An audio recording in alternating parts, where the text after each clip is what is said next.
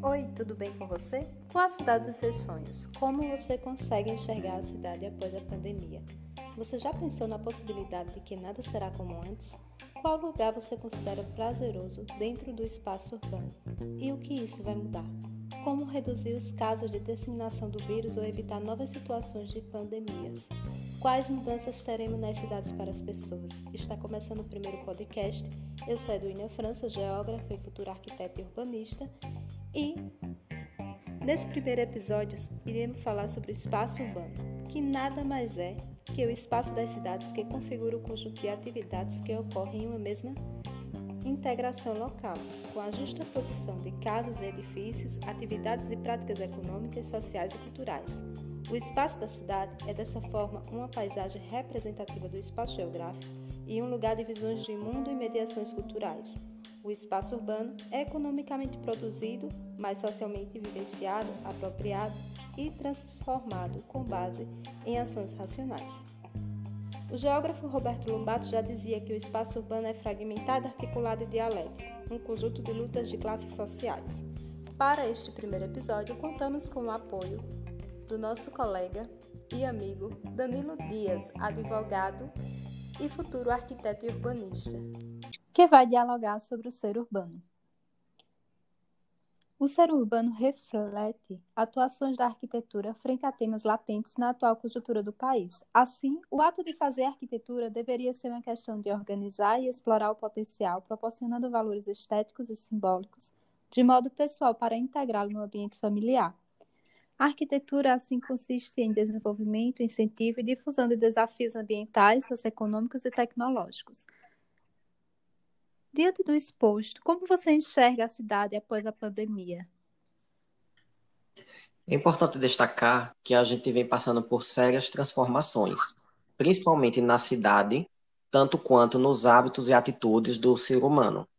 Ou seja, a cidade após a pandemia, ela terá um novo desenho, ela terá outras necessidades que tem que atender ao novo ser humano de acordo com os hábitos e atitudes que estão sendo adotadas nesse contexto de agora, perante a pandemia. Certos cuidados têm que ser adotados, principalmente para manter a integridade tanto do ser humano quanto da sociedade.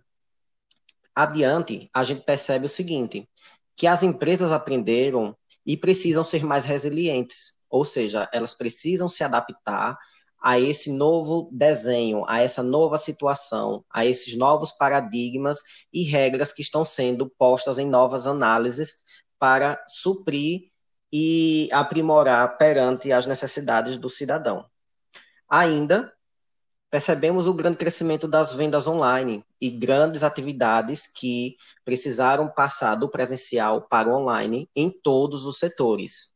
Então, a cidade após a pandemia, certamente ficará com esses hábitos de forma essencial. Ainda, é, algumas regulações, elas precisam ser revistas, principalmente do modo para a cidade com o ser humano, em detrimento dessas novas tecnologias e desses novos desenhos e dessas novas habilidades que todos os seres humanos têm que se adaptar. É, é interessante ressaltar também que precisamos é, repensar sobre os atuais paradigmas dos valores adotados principalmente na vida empresarial, profissional e pessoal. Um novo ser humano, um novo contexto empresarial, um novo contexto profissional, uma nova cidade, novos costumes. É, todos os setores serão transformados por completo. Precisa-se de uma nova geração, de uma nova, é, de um novo redesenho e algumas tendências tecnológicas que precisam ser aprimoradas e precisam ser usadas com grande frequência para que esta cidade precise para atender a nova demanda do cidadão pós-pandemia.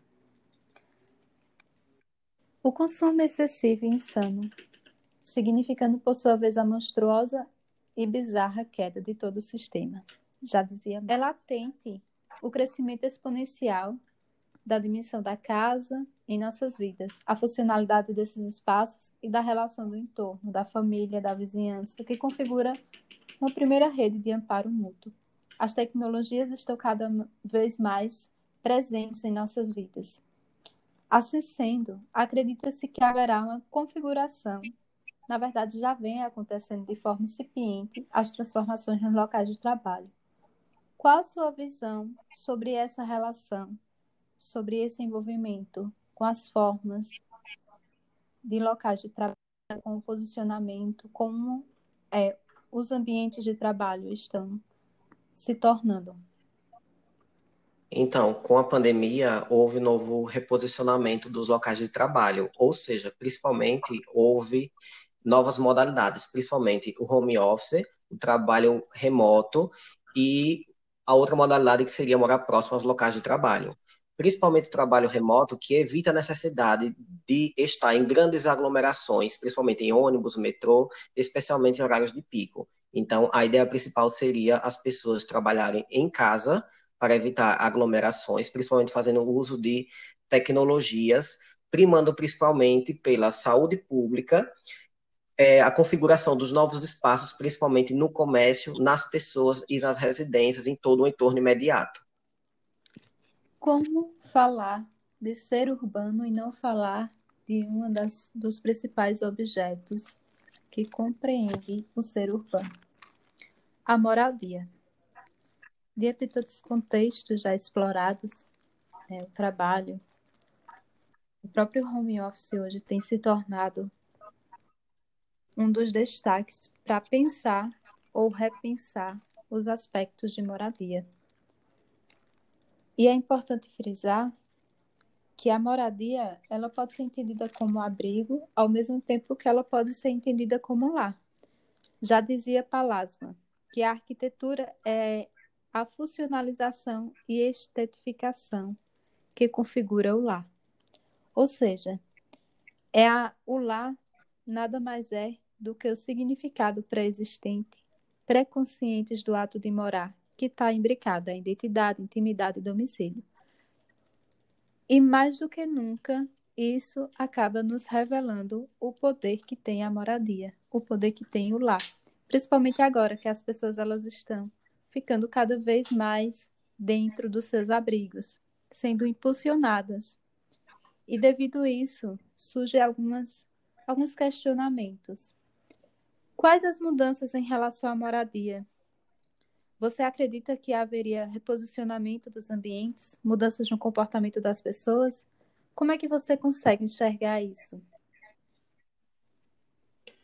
É, neste cenário, notamos que irá surgir e será necessário haver todo um reposicionamento, principalmente no que se refere à moradia, aos espaços, aos ambientes e ao comportamento das pessoas, em detrimento das novas necessidades e do novo tempo a qual a gente está vivendo.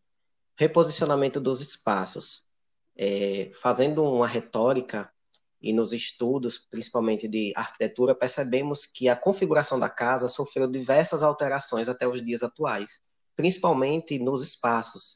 Eles são mais limitados. Porém, as pessoas hoje em dia vivem mais fora de casa. Hoje se faz necessário repensar por conta da pandemia. E precisa-se de mais espaço nas residências, principalmente pelo fato de as pessoas passarem mais tempo dentro de casa. Ou seja, com as novas normas de, da OMS de limpeza e demais outras, precisamos de casas, principalmente que tenha é, todo um cuidado com a higiene das mãos, com as roupas. Se faz necessário que próximo à entrada da casa tenha-se utensílios para que as pessoas possam higienizar as mãos, para que possa dispensar os seus utensílios de roupas, calçados, para que você não adentre dentro da residência com pertences vindo da rua ou de outros espaços em aberto.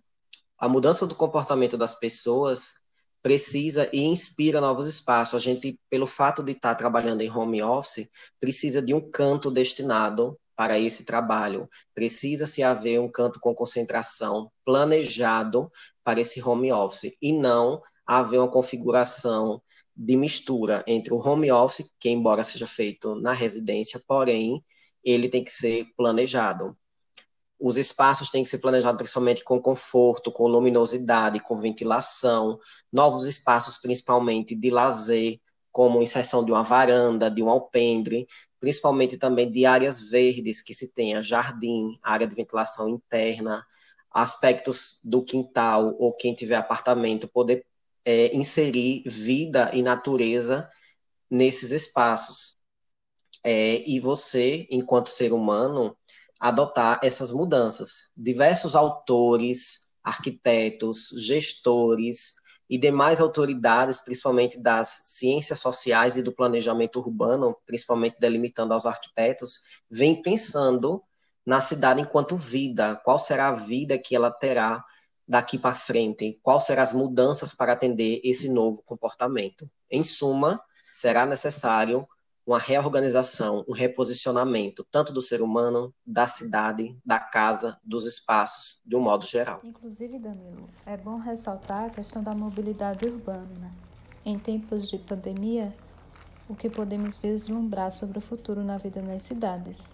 Caminhar e usar bicicleta será algo comum.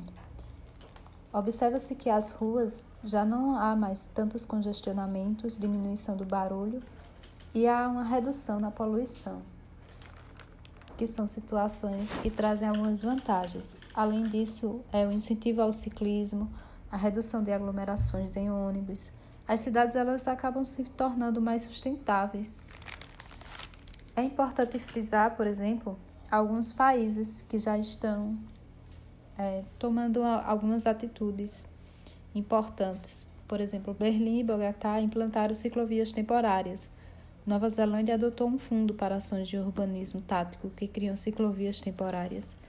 Milão anunciou um plano para implantar imediatamente 35 quilômetros de ruas com melhor infraestrutura tanto para pedestres quanto para ciclistas. Roma, Bruxelas, Paris e Berlim planejaram diminuir os espaços dos automóveis e assim investir em calçadas e ciclovias, que é algo que é fundamental neste momento. Já dizia Jangel em Cidade para as Pessoas, que é necessário ampliar as calçadas e vislumbrar o espaço do pedestre. Chegamos então à dimensão do espaço público, a ampliação pelo desejo e ao mesmo tempo pela importância. E o isolamento traz a importância da presença do outro, ao mesmo tempo das sensações de, co de corporeidade e de proximidade com a natureza, que é algo que precisa ser destacado, que é o espaço público e a apelação pela própria política pública.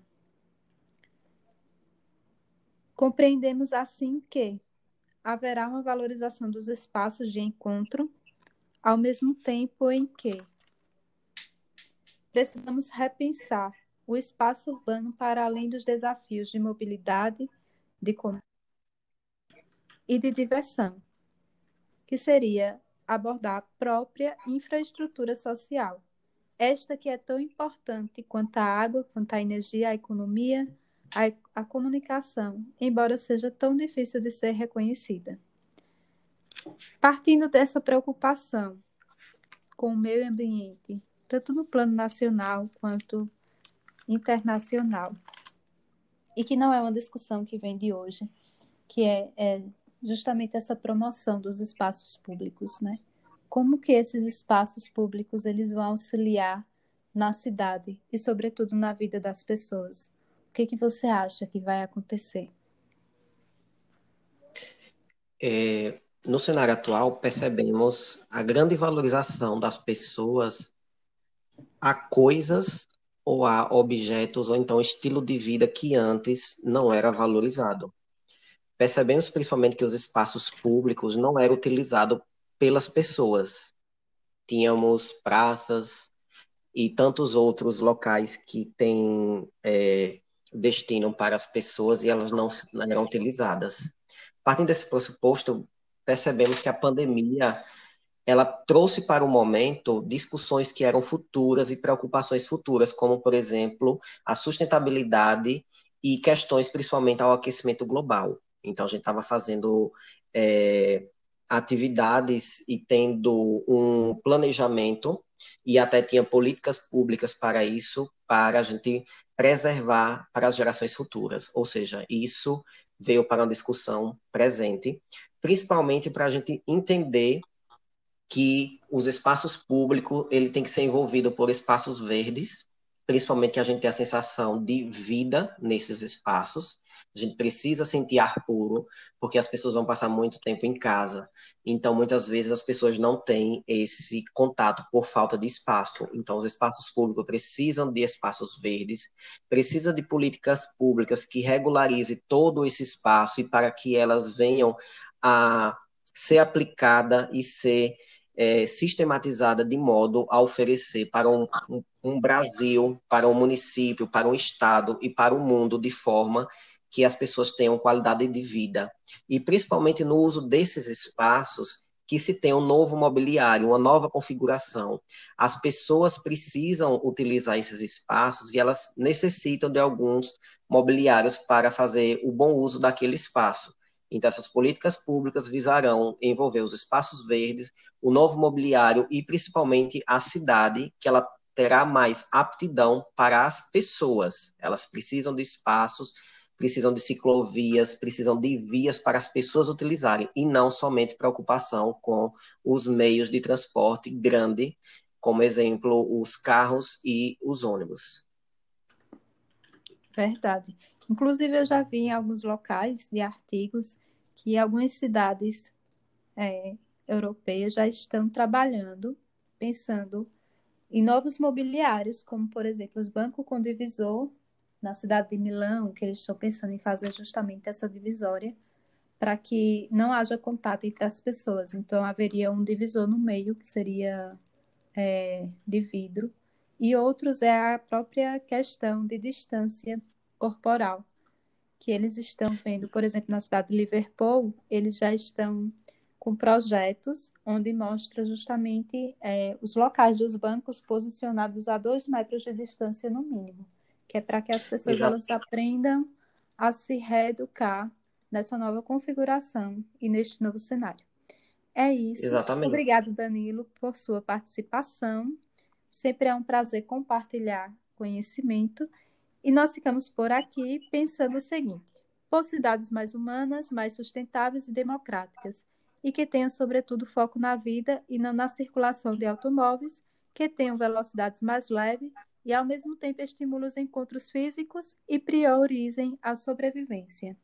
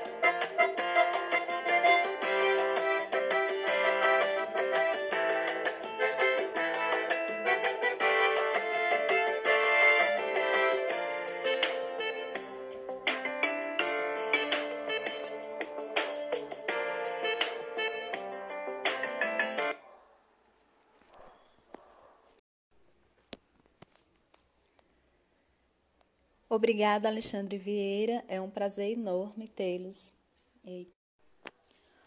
Obrigada, Alexandre Vieira. É um prazer enorme ter contado com a sua participação.